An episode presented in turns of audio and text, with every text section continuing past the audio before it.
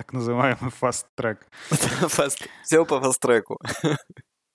А у нас тут э, Катгар как раз открыл два портала. Один в Долоран, второй прям в Ереван.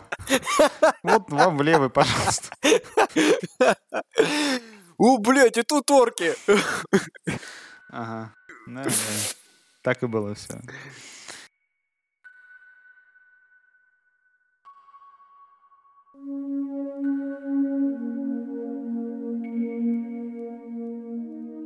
Давай сегодня попробуем поговорить о том, что происходило с нами, когда мы собирались уезжать.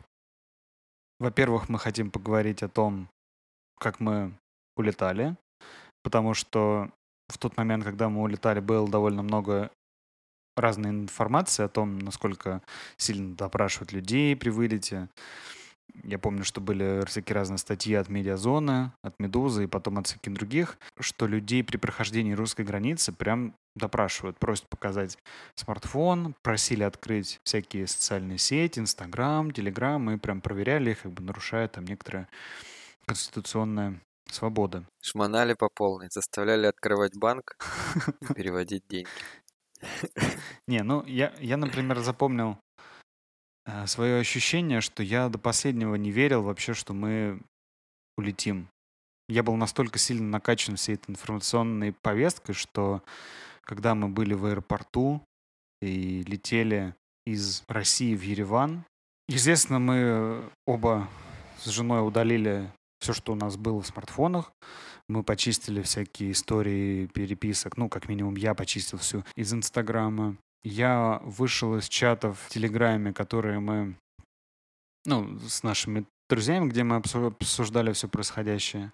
Я помню, что прямо передо мной, прямо передо мной стоял чувак в очереди, и он отдает паспорт, и к нему подходят два человека.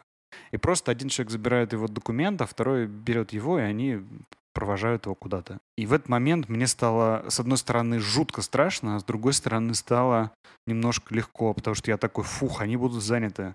Это значит, что я могу пройти границу, мне даже, наверное, никто ничего не спросит. Получай, получай, говнюк, слава богу, это не я. Они его повели в портал в Армению сразу же. Короткий путь. Ага. Так, Геннадий Николаевич, вы проходите вне очереди. Так называемый фаст-трек. Фаст... Все по фаст-треку. А у нас тут э, Катгар как раз открыл два портала. Один в Долоран, второй прям в Ереван. Вот вам в левый, пожалуйста. У, блядь, и тут орки! Ага. Да, да. Так и было все. Вот. Мы проходим границу, уже стоим перед гейтом, самолет все задерживают и задерживают, и мы в итоге все не улетаем и не улетаем. И до тех пор, пока мы не сели в самолет, я все думал, что сейчас вернутся ФСБшники такие, типа, добрый вечер, а мы не всех допросили. Там вон есть у нас одни пассажиры, которых тоже надо прошукать. Потом мы сели в самолет, как бы, ну, ничего этого не, не произошло, мы сели в самолет, взлетели, и я до сих пор не верил вообще тому, что мы все еще как бы, ну, улетели из России. И вот до самого момента, пока мы не э, приехали уже в отель, то есть когда мы прилетели, прошли границу в Армении, и только тогда я прям выдохнул. И я почувствовал вот это состояние, типа, знаешь, когда ты собран, а я был собран вот это все это время, типа, там, условно, с 24 февраля, там, по... Э, мы прилетели то ли 5, то ли 6 марта, я уже не помню.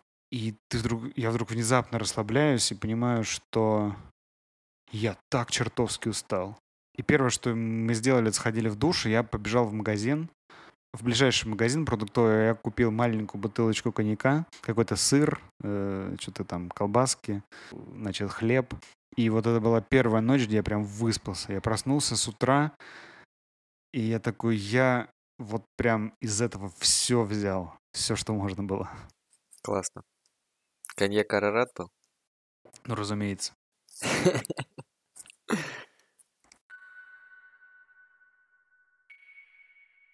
У меня все было ништяк. Опять же, самое напряженное было это дорога, так как аэропорт закрыт, дорога на поезде в 5 утра.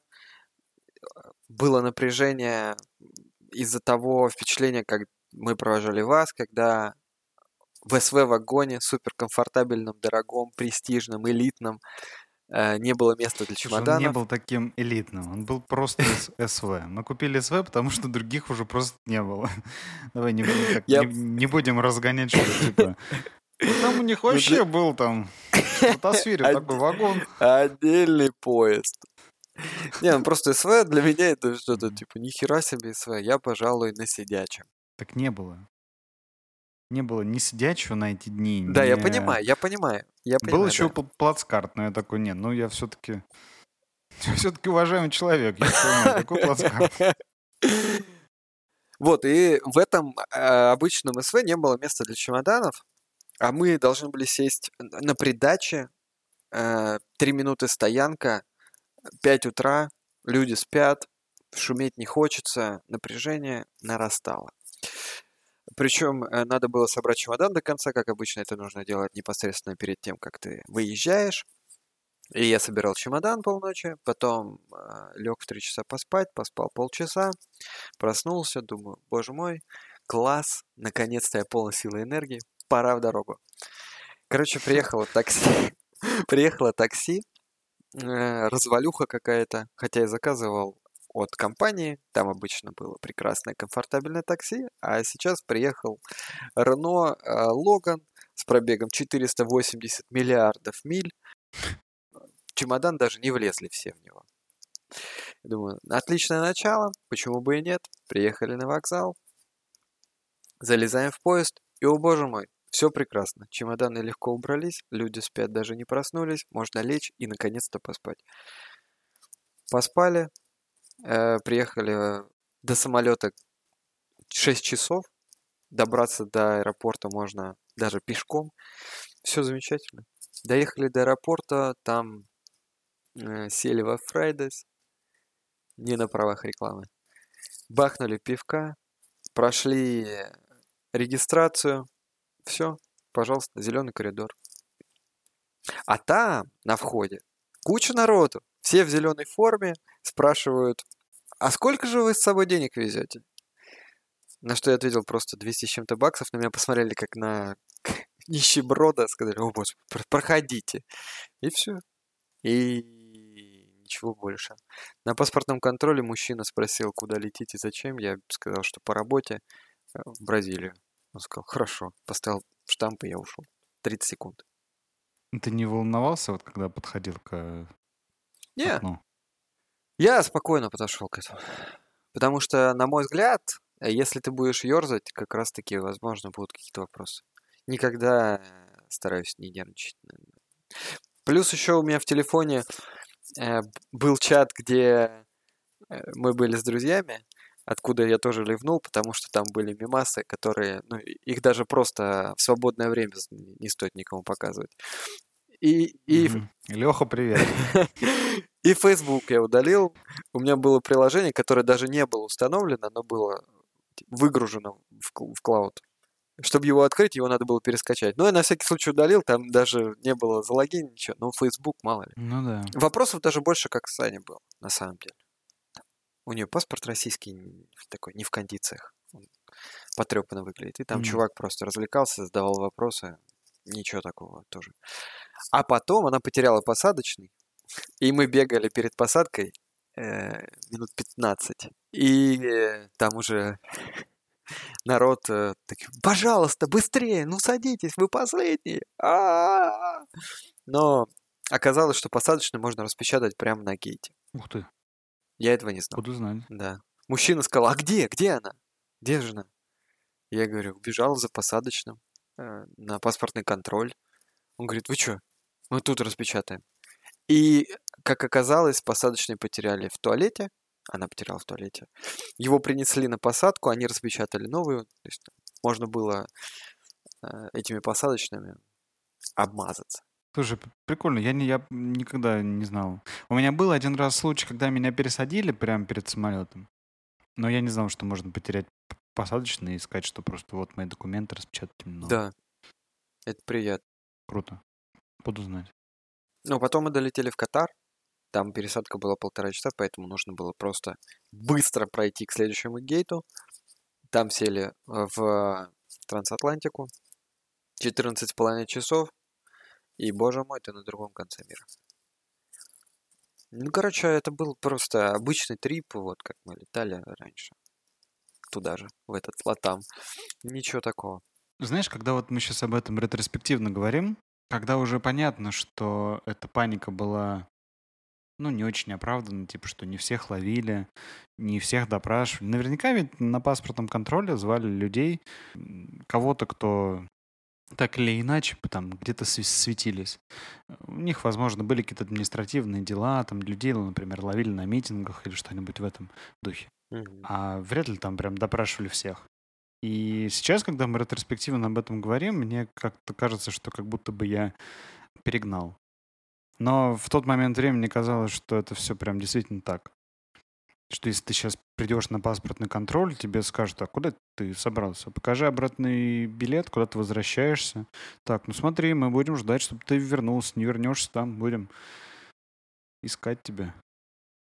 Вот мои коллеги, кто приехал там со мной в Ереван или приехал даже раньше в, в Армению, они уже по несколько раз летали домой, поделали какие-то дела, там позакрывали ИП, попродавали там какие-то вещи свои, там машину продал, кто-то там зубами занимается. Ну, то есть как бы вот люди типа в спокойном режиме раз в месяц летают обратно домой, делают какие-то дела, там готовят документы, может быть, для каких-то последующих перемещений, там апостелируют свои переводы дипломов. И как будто бы сейчас кажется, что не было никакого такого страха. Но тогда я не знаю, я был прям жутко напуган.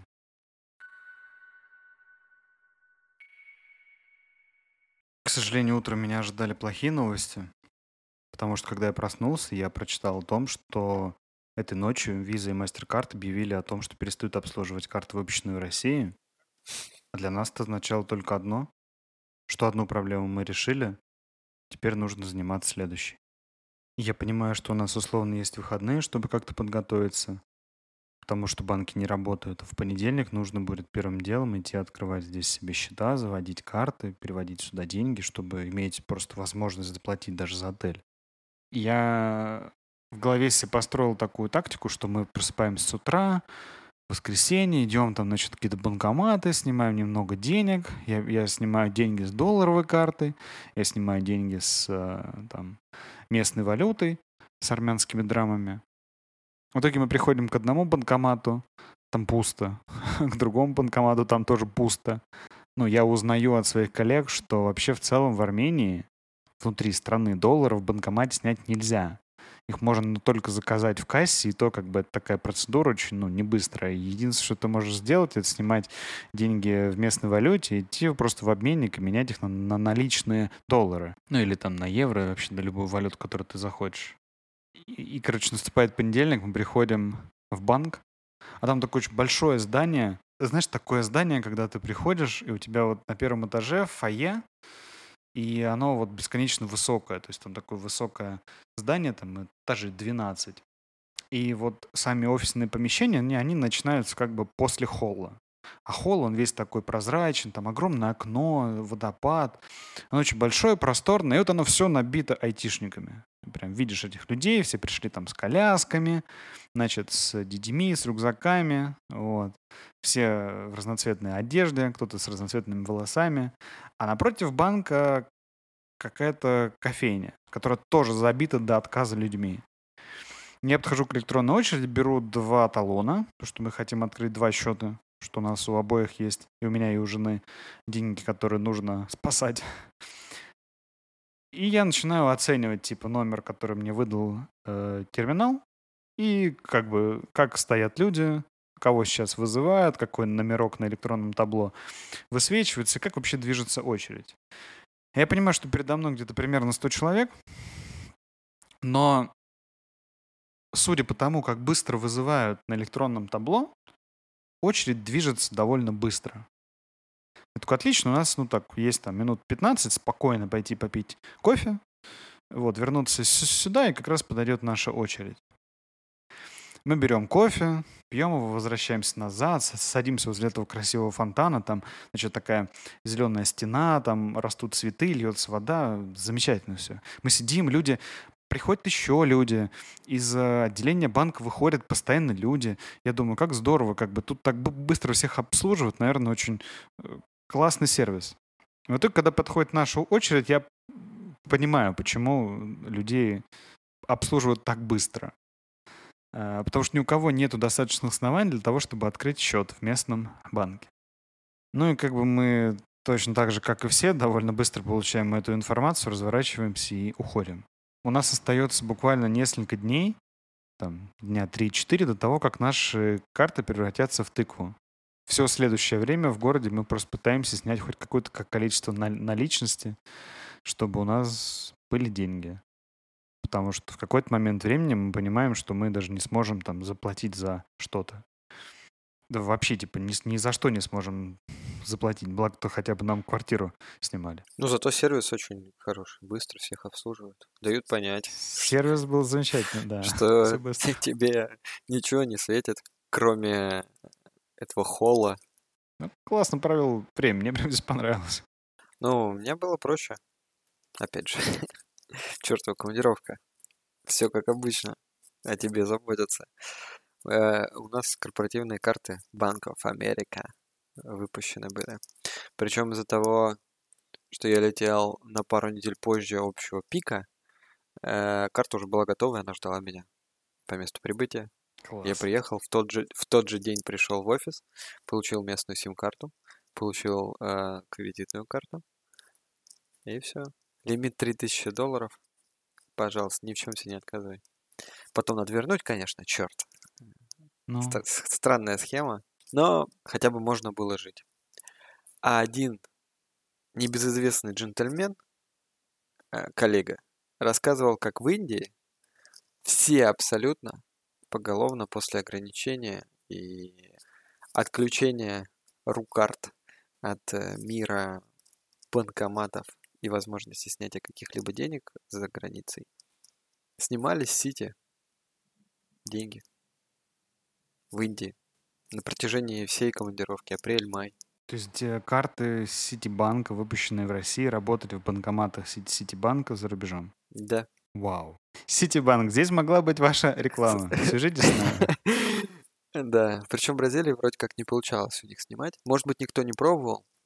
Пробовали только в местных банкоматах. Но, в общем, там люди в Индии просто уезжали обмазанные. Нет, обмазанные я уже использовал. Полностью укомплектованные новой техникой. Да, все понакупили себе всего, что только могли купить э, за свои кровные гроши. Вот, и были очень счастливы. Я помню, что нас в этот момент очень сильно выручили карты МИР. Да. Ну, это, это было единственным возможным шагом, то есть открыть себе виртуальную карту, привязать ее к текущему счету и платить ей. Однако это решало проблему только наполовину. То есть мы, я мог расплатиться этой виртуальной картой только где-то, где можно было заплатить картой. Снять наличные в банкоматах, которые ну, никакого отношения к моему банку не имеют, с виртуальной карты было все еще невозможно. А, например, при поиске квартиры, ну, даже потенциально, если бы мы остались жить в Ереване, как, и как бы мы ну, пл- планировали это, я примерно три недели ходил и смотрел квартиры. Для того, чтобы заплатить за аренду квартиры, нужно было все-таки заплатить наличными, желательно в долларах. Ну а чтобы получить эти доллары, нужно было снять какую-то местную валюту. Да, вот, вот. Тут как бы надо говориться, что 21, э, по-моему, или 22 числа моей любимой жене хватило ума пойти и просто снять какое-то количество денег. То есть она сходила, по-моему, вечером, э, время прогулки, сняла пару тысяч долларов. Ну и плюс дома у нас еще была какая-то сумма в евро в наличные. Вот, и мы в итоге-то у нас хотя бы какой-то какой запас был. Но, тем не менее, хотелось как-то этот запас сохранить. То, что, например, все эти деньги, которые остались в России, абсолютно было непонятно. Мы их заберем, нет, э, когда. То есть, ну, хотелось, чтобы хоть какая-то небольшая подушка была. И я помню, я прибегал к такой схеме. То есть у нас были люди, которые ну, которые просто сильно раньше приехали в Армению, у которых там уже были карты, которые как-то там первыми успели, подались, там люди, которые, например, участвовали в открытии офиса. И у нас была такая популярная э, популярная штука внутри компании, такая типа биржа внутри, э, значит, э, сотрудников, где люди обмениваются, типа, кому-то нужны деньги в России, например, у человека осталась ипотека, и у него не было никаких накоплений.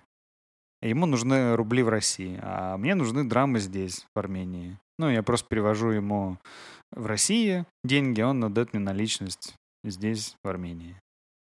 Вот такая была схема. Да, у нас тоже такое было. Девушка одна э, осталась с ипотекой в Москве. В то же время она уже почти год релацирована в Бразилию, и ей необходимо выплачивать ипотеку, поэтому по Google курсу очень легко было поменять с ней наши рубли на местные реалы. Просто в некоторые моменты нужна была наличка, не все получалось платить с кредитки. Ну да, снимать наличку с кредитки не самая хорошая идея. Да, там был лимит, не, на самом деле был лимит 300 баксов, плюс комиссию покрывал, покрывала компания. Но я не пользовался этой услугой. 300 баксов. Там баксы никому не нужны. Там нужны местные реалы. А 300 баксов это это полторы тысячи реалов. Это, кстати, нормальная сумма. Но все равно меньше, чем нужно было мне. Мне нужно было 1800 наличкой, чтобы оплатить аренду лодки. Катер. Понятно. Пока люди искали, как заплатить за, за жилье, ты такой, а мне нужна лодка. Какая самая дорогая яхта у вас тут есть? Сколько, сколько палуб? Ну, да, тут, наверное, надо же оговориться, зачем тебе нужна была лодка. Да, лодка нужна была для того, чтобы отметить свадьбу. Как говорится... Нужна была морская прогулка, пофотографироваться.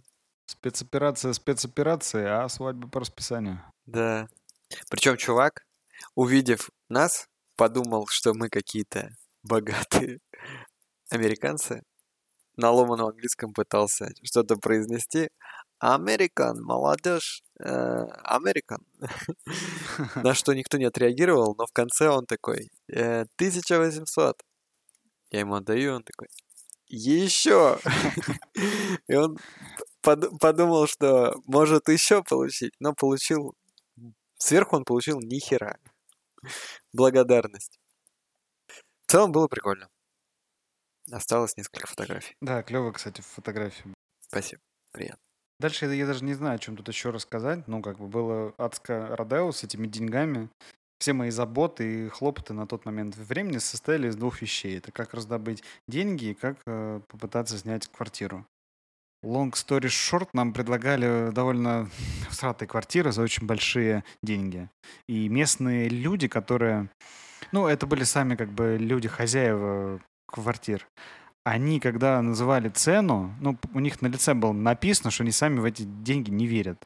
Типа, сдать маленькую квартиру внутри э, старого дома или квартиру в новом доме, но вот представляешь, вот э, вокруг купили землю, да, несколько строительных компаний, начали строить дома, и по периметру у компании закончились деньги. И там вот просто стройка в полузавершенном режиме, то есть а где-нибудь посредине был построен дом, даже заселен, и вот там люди сдают квартиру. То есть там нету никакой инфраструктуры, туда даже нам на, на автобусе не добраться никак э, до этой квартиры. То есть мы туда приехали на такси, просто посмотреть, потому что по объявлению была очень клевая квартира. И люди смотрят на тебя такими глазами, выжидающими, типа 1200. И ты такой, вы серьезно? Все понимают, что эта квартира не стоит 1200, но при этом все понимают, что сейчас приехало очень много людей, и все хотят, э, ну, все вынуждены искать себе жилье, потому что люди не могут бесконечно жить в отелях. И тут такой чел из толпы. 1300! Рядом другой. 1400! Ну, кроме шуток, это было примерно так. То есть среди моих коллег были люди, которые решили эту проблему закидать деньгами.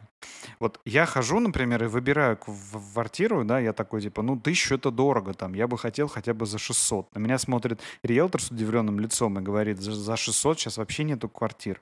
Мы можем что-то попробовать посмотреть за 800, но все-таки готовьтесь, типа, на 1000, на 1200. Проходит два дня, я там как бы в офисе разговариваю с своим коллегой, он такой, да мы что-то посмотрели квартиры, я вот в центре какая-то мне приглянулась, я такой, да и ладно, типа, ну, все равно какой-то... В общем, я за 1800 снял, да я такой, ага. Вот так это работает. И таких людей было много, то есть, ну, ты понимаешь, да, то есть это такая очень простая математика. Ты приезжаешь в страну, в новый город, у тебя есть отель. Ты в день за отель платишь какую-то конкретную сумму. И дальше ты понимаешь, что каждый день, ну или там каждая неделя, э, которую ты тратишь на поиск квартиры, она довольно легко калькулируется, то есть, да, там на, на какой-то длительный период. То есть, если ты сейчас снимаешь квартиру, там, не знаю, там, за 800 или за 1000, то ты условно экономишь себе какую-то сумму, потому что там, не знаю, день в гостинице, ну, может стоить и 100, и 150 долларов, там, опять же, в зависимости от отеля. Но ты довольно легко понимаешь, что там неделя, например, жилья — это там полмесяца аренды квартиры. И иногда действительно выгоднее, типа, сейчас снять квартиру, там, пожить в ней три месяца, а потом переехать уже, когда, например, там, ты можешь себе позволить искать квартиру, или когда чуть там устаканится рынок. Ну, кстати, спойлер, за три месяца рынок в Ереване не устаканился, разогрелся еще сильнее, но как бы это детали. А когда люди поднимают цены на рынке, ну, как бы так работает рыночная экономика, что ну, как бы рынок реагирует соответствующим образом. То есть у тебя есть риэлтор, который, который показывает квартиры и имеет 50% от сделки. Э, ты снимаешь квартиру за тысячу, будь готов заплатить две с половиной. Ты платишь тысячу за первый месяц, тысячу залога, подписывая контракт на год, и 50% оплачиваешь услуги риэлтора. Вот в Ереване это работает так. То есть в, Армении ты э, берешь на себя все расходы. Риэлтору выгоднее продать любую квартиру, чем, ну, чем дороже он ее продаст, тем он просто больше получит комиссионно. Они такие, ладно, хорошо, если этот чувак нищий не может себе позволить купить эту квартиру, я потрачу, может быть, несколько дней и найду того, кому эта квартира будет нужна, кому нужно жить прямо сейчас, сегодня. Он готов эти деньги заплатить, и все. И действительно, это было именно так. То есть мы ходили смотреть квартиры эм, в таком режиме, что ты приходишь, перед тобой посмотрели люди, и за тобой смотрят еще. Или ты можешь просто прийти, смотреть квартиру, и у вас там будет не, несколько человек, несколько семей. Иногда бывает даже так. То есть э, хозяин там, допустим, какой-нибудь занятой человек, он приехал, у него есть там 20 минут, вот он эти 20 минут показывает квартиру всем желающим. Поэтому вот эта шутка про то, что кто-то ведет себя как на аукционе, это действительно ровно вот, ну, примерно так это и выглядело. То есть ты мог прийти посмотреть квартиру за за тысячу сказать, ну, наверное, да, мы вот еще одну хотим посмотреть, и в течение дня вам ответим. А потом тебе просто пишет риэлтор и говорит, ну, ее уже сняли за полторы. Потому что там еще два чувака предложили по 1200, и третий такой, типа, на все. 1500. Мне кажется, риэлторы там просто с ума сошли. Они такие, я куплю себе страну потом. Как в Евротуре. Мы же приехали айтишники бестолковые. И такое происходило везде в мире. То есть как бы, ну, всегда есть люди, которые готовы решить проблему деньгами, у которых они есть, и они такие, все, я просто покупаю. Мне не интересно там искать, мне не интересно тратить время, мне не интересно тратить деньги на жизнь в отеле. Я решаю этот вопрос, просто заки- за- закидываю деньгами. Конец. А люди, которые такие вот, как я, средний класс. Ставьте ваши средние классы Средние лайки. Пу-пу-пу. Пожалуй, поеду в другую страну. Вы это все купили. Да, это техническая пауза. Отвлекитесь от прослушивания подкаста, откройте приложение, в котором вы это слушаете. Поставьте там 6 лун из 4 звезд. Э, напишите комментарий. Спасибо.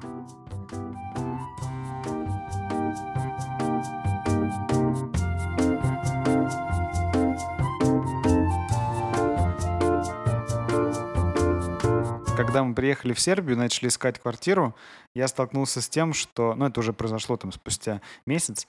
Значит, после того, как мы все это в Ереване переживали. Когда приехали в Сербию, в Белград, мы столкнулись с тем, что здесь, в отличие от армянских риэлторов, местные риэлторы работают вообще по-другому. Они сильно более расслабленные, и у них нет такого, что они прям бегают там, показывают всем квартиры, хотя мы тоже приходили смотреть квартиру, где до нас вышли люди и после нас зашли люди. И те, кто зашли после нас, сняли квартиру на месте, потому что мы вышли, и я сразу получил сообщение о том, что типа, извините, эта квартира уже сдана. И я точно так же в итоге снял квартиру. Мы посмотрели несколько квартир, можно было поискать еще в течение недели и посмотреть и снять там и за 600 евро, и за 650, но и в итоге такой, не, я вот хочу уже прямо здесь, чуть подороже, давайте мы просто ее снимем и все, готово. Ну и квартира мне понравилась, и лендлорд понравилась. Но как-то так-то произошло, что я даже не стал потом искать уже там по среднему ценнику. Мы пришли, посмотрели. Все, давай уже, пожалуйста, закончим этот этап. А как вы сняли ее? На какой период? У нас стандартный контракт на год, в котором есть одна сумма месячной аренды, которую мы заплатили в качестве залога. Понятно. Но после того, как мы завершили всю вот эту вот эпопею с арендой, у меня к тому времени уже была моя карта, которую мне оформила компания, трудоустроив меня в армянский офис. Но при этом осталась одна нерешенная проблема. Это то, что все мои деньги все еще остаются в России, и у меня нет к ним никакого доступа. А это именно сбережения там, в долларах и евро. И в теории их можно было отправить через SWIFT, но я узнал, что у моего армянского банка банком-корреспондентом является грузинский Банк в Джорджии а они до сих пор, по-моему, не проводят через себя никакие переводы, которые идут из России. Ну, мало ли, вдруг ты обходишь санкции. Поэтому, когда я отправил свой перевод, они не просто его не пропустили, вернули, а еще и удержали комиссию. Потом оказалось, что я могу отправить себе немного денег в евро, вот, но эту лавочку довольно быстро закрыли. Потому что, видимо, очень многие люди начали отправлять себе евровые SWIFT-переводы из э, России. И вот банк э, на букву Т не стал вообще обслуживать SWIFT-перевод в евро. Ну, то есть они просто их закрыли. И я еще успел отправить себе небольшую сумму. Они прошли через другой банк-корреспондент, кажется, через СИТ, что ли. Ну, в общем, через какой-то европейский банк. Вот. И как бы они мне хотя бы дошли. То есть у меня были деньги для того, чтобы мочь тут купить себе какие-то вещи, первой необходимости, заплатить за аренду и все такое. Вот. Но на этом веселье не, за, не закончилось, потому что свежие новости, как ты, наверное, знаешь, это введение отрицательной ставки э, по валютным счетам. Причем это какое-то очень странное решение, которое принимают сами банки. От банка к банку это, этот отрицательный процент разнится. Поэтому мы вот в скором времени э, на этой неделе открыли себе счета уже здесь и, и в общем, перевели все оставшиеся свои сбережения валютные из России в Сербию. Хорошо вам. Я прекрасно вот. знаю об этих ограничениях. И не знаю, что делать с этими ограничениями по отрицательной ставке. Очень приятный сюрприз, когда в одностороннем порядке тебе говорят, а теперь мы будем забирать твои деньги, потому что они у тебя есть.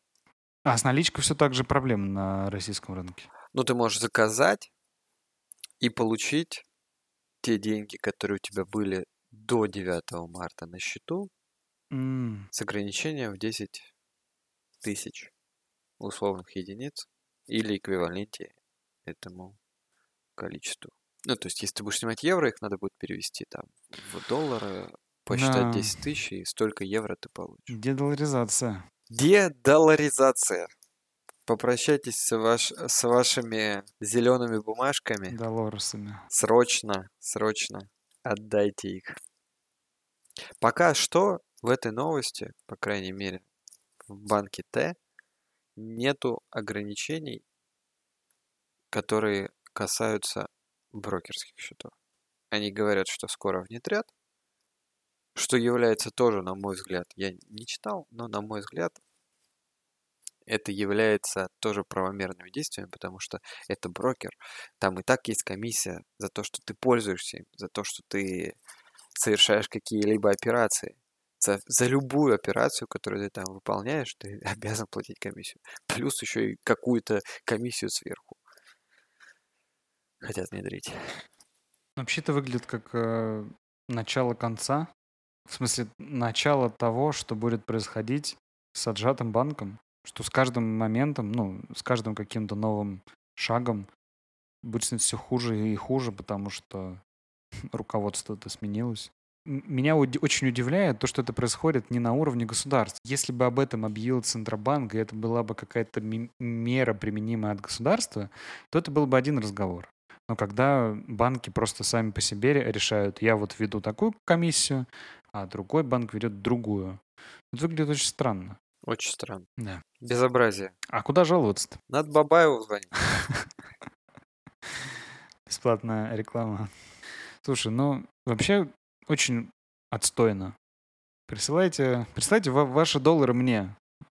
Ссылка на Swift э, реквизиты будет в описании. Я смогу их сохранить. Переводите на, под, на Patreon, Это, на Патриот, на, на все, что начинается на пат. Ну, на Patreon-то сейчас, э, опять же, с русскими картами не зайти. У тебя армянская. Ну, у меня-то армянская. Я имею в виду, что, типа, если мы заведем Patreon, то это будет недостаточно. Надо заводить весь зоопарк. Потому что там Boosty, еще какие-то эти приколы. Ну, это там потом. Переводите крипту. Абонентский ящик собака. Как там? Какой там Улица адрес? Академика Королева. Да, да. Улица Академика Королева. Константин Львович. Респект. Почтение и уважение. Слушай, ну а что планируешь ты в итоге делать с деньгами? Как в том меме. Как, как, там, с как там с деньгами, Кирилл? Надо поднять... Который я Надо... вложил в капитал, в капитал прожиточного подня... минимума. Терентьев Алексей. Надо поднять э, зарплату, как на картинке. Да и ничего пока не планирую. Ну, то есть пока не вводят эту отрицательную ставку, я ничего не делаю. А потом... А... Ну, у тебя времени-то не так много. Не, ну как бы, что тут. Ее же не вводят сейчас. У меня все лежит на бирже. А-а. У меня нету на счету. У меня на счету 522 евро, которые я получил как компенсацию от Дигита ага. на правах рекламы. У них был собственный кошелек внутренний, с которого я решил, ага, выведу-ка я это все обратно, ну что, будет лежать. На самом деле это была большая глупость, надо было оставить там это ваучерами, потому что, во-первых, цена на билеты растет, а во-вторых, ну, на самом Виките, а во-вторых, ну, теперь вот, типа, мне эти 522 евро непонятно что превратятся. Я думаю, их тоже кинуть на биржу и дальше ждать, думать, что можно сделать. Может быть, не получится у них ввести, надеюсь вот эту отрицательную ставку на счет биржевой. Да уж, конечно. Пока такой план. Потом, ну, если придется, что, конвертировать и как-то раскидывать по разным активам, которые не облагаются никакими налогами. Это типа видеокарту ну, купить или что? От, отскока. Да нет. Типа юани, а. гонконгские доллары, собачьи хвосты. Вот это все. Да. Ананасы. Разве это ананас? Вот это ананасы. Показываю, как я инвестирую. Слушай, ну вообще-то, конечно, очень стрёмно звучит. Прям прям стрёмно. Я даже не знаю, как сказать. То есть, ну, все, что было нажито непосильным трудом. Абсолютно. Я вообще себя сейчас так чувствую. Я, я еще типа месяц назад Э, ну, не месяц, наверное, сколько, вот в марте. В март-апреле я чувствовал, что прям все, я потерял все деньги. У меня больше ничего нет. Я все бросил, все оставил, тачку, деньги, у меня все закончилось. Сейчас я такой, ну, кажется, все проблемы решились. У меня вообще даже сейчас диверсификация. Мало того, что разные банки, еще и разные страны. Одно плохо, что и Сербия, и Армения как бы одинаково хорошо дружат с Россией. То есть было бы неплохо еще иметь э, все-таки вместо Восточной Европы какой-нибудь э, актив в Западной Европе. В следующем году, может быть. Хотя там тоже никто не застрахован. Вот когда все это началось, я помню такое своего рода раскулачивание. Но, опять же, это очень много было новостей, там я мало знаю кейсов. Вот, но я знаю, что По-моему, в Латвии. В Литве или в Латвии. Ну, короче, где-то в Прибалтике какая-то страна, то, что там очень сильно обиделась, и людям с русскими паспортами просто позакрывала все счета. То есть это могли быть люди, которые жили уже довольно давно, но, допустим, там, ну, не получали там вид на жительство, паспорта местные, то есть, ну, типа, у них были счета открыты на русские паспорта. И вполне могли там закрыть счет просто в одностороннем порядке, типа, мы вот не ведем дела с русскими. И все. Вот, поэтому, как бы даже находясь э, внутри Евросоюза, там, да, имея счет, казалось бы, в банке западноевропейском, можно, в принципе, попасть во все. Поэтому надо инвестировать во что-то серьезное. Типа... Лего. В Лего. Ну, такие инвестиции. Возможно, долгосрочные. Максимально. Не на твой век. Когда весь Лего исчезнет, и у тебя останутся только твои наборы, то тогда, может быть, это будет что-то стоить. Сюда бы отлично легла какая-нибудь реклама. Жалко, у нас пока нет рекламы. Какая-нибудь реклама обучающих сервисов, я бы сказал. Лучшая инвестиция — это инвестиции в себя. Skillbox. Да, но... Да, жалко. Я бы, кстати говоря, поучился где-нибудь. Вот я на полном серьезе думал о том, чтобы куда-то поступить поучиться, но мои запросы на поучиться — это что-то такое серьезное, например, поучиться менеджменту в Канаде, а там, ну, типа, за год надо заплатить тысяч пятьдесят-шестьдесят долларов канадских, правда, но все равно. Я такой, не, а можно что-нибудь там за 10? Водитель трамвая. Очень перспективно. Ага. Да, кстати. Жалко, у нас здесь нет трамвая. Ну, трамвай типа лучший транспорт. Да. Есть э, у тебя трамвай? Да. В Белграде есть трамваи. Трех видов. Красиво. Есть старые трамваи, есть старые швейцарские трамваи, которые в очень хорошем качестве. Есть новые трамваи там с кондиционерами, со всеми делами. Испанские. У. Короче, с деньгами жопа. Зато рубль крепкий. Стабильный. Ты тут все. Угу. Карман оттягивает прям. Настолько стабилен. Тяжел. Что еще классного есть, кроме трамваев? Ну... Есть э, Levi's. Или магазин Лего или Биг Мак, или свежий воздух. Ну, вообще все есть. Все из вышеперечисленного. А что, кислород уже тоже прекратил свою деятельность на территории России? Я беспоко... беспокоюсь, беспокоюсь. Ввиду динамики. Боюсь, как бы не пришлось платить налог на то, что приходится дышать. Не, в этом плане тут все есть. Единственное, я в маке не ел ни, ни, ни разу еще. Что-то как-то не хочется. Но я привык к этому стереотипу, что Макдональдс в России это была вкусная еда, а Макдональдс во всем мире это прям, ну, дрянь. Я как-то с таким э, mindset ом живу, поэтому вот тут Макдачный прям напротив дома есть. Как-то, не знаю, не довелось. А, я только мороженое ел.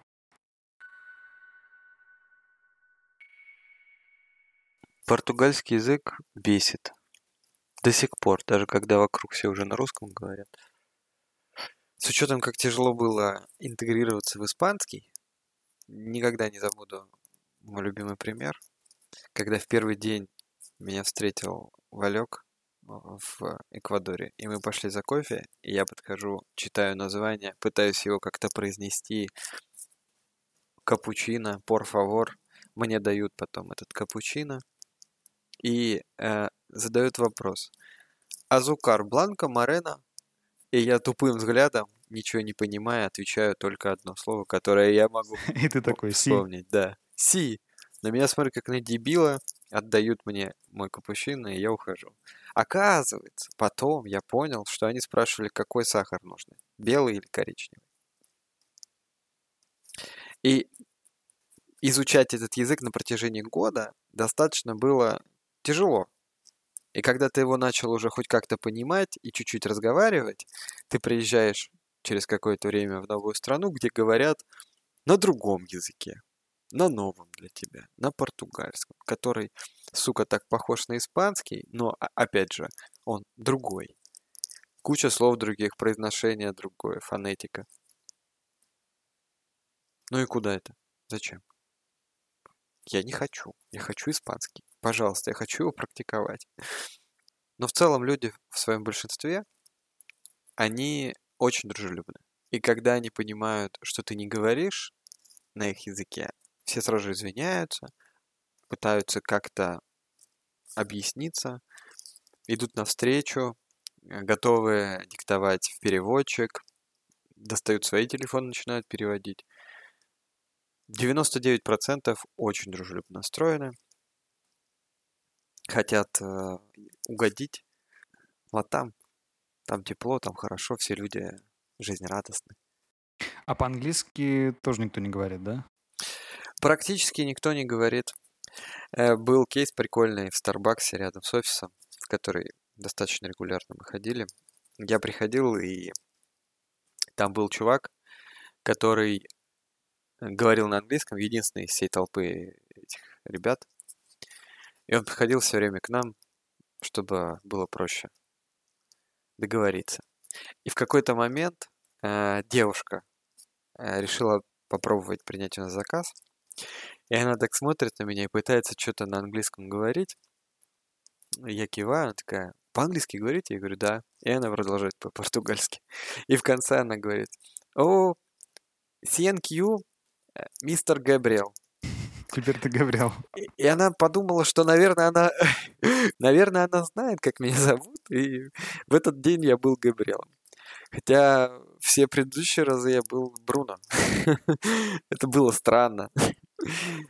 Языки похожи. А был кейс, когда я пытался говорить на испанском, на том уровне, который остался у меня в памяти. И люди понимали. Но это достаточно редко.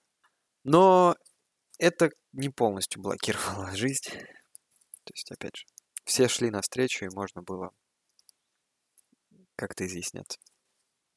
А как вот на бытовом уровне? Ну, ты просто запоминаешь какие-то простые фразы, типа как в магазине попросить оплату карты, там что-нибудь такое, дайте пакет не нужно, спасибо. Просто какие-то вот такие слова и все. Через месяц уже получилось выйти на такой уровень понимания.